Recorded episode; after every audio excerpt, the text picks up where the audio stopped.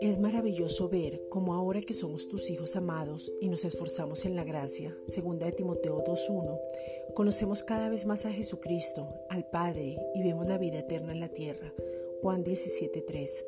Podemos imitarte en tu santidad, Efesios 5.1, en tu justicia, segunda de Timoteo 3.16, en tu verdad, Juan 17.17, en tu paz, Juan 16.33, en tu fe, Hebreos 12.2, en tu amor porque Cristo nos amó, Juan 3:16. Él nos dio su vida, Él resucitó y nosotros con Él, Efesios 2:6. Pagando todo por nosotros como ofrenda agradable, Romanos 15:16.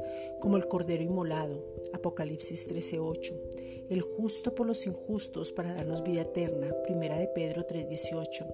Para poder vivir en la santidad, en la justicia, en la verdad, en la paz, en la fe y en el amor, Efesios 4:24. Podemos andar como hijos de luz porque estamos en la luz, Efesios 5:8.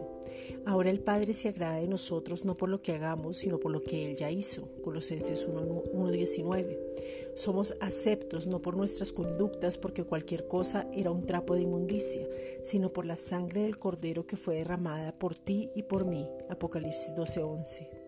Ahora aprovechamos bien el tiempo, Efesios 5:16, andamos como sabios, somos entendidos de la voluntad del Padre, somos llenos del Espíritu Santo, tenemos clara la meta, corremos la carrera dando gracias porque tú eres nuestro Abba Padre, quien nos amó, nos escogió desde antes de la fundación del mundo, Efesios 1:6, nos llamó para mostrar su gloria y excelencia, ahora podemos adorarle porque fuimos creados para la alabanza de la gloria de su gracia maravillosa, que no es una doctrina, sino una que se llama Jesucristo. Efesios 1.7. Gracias Padre, es maravilloso.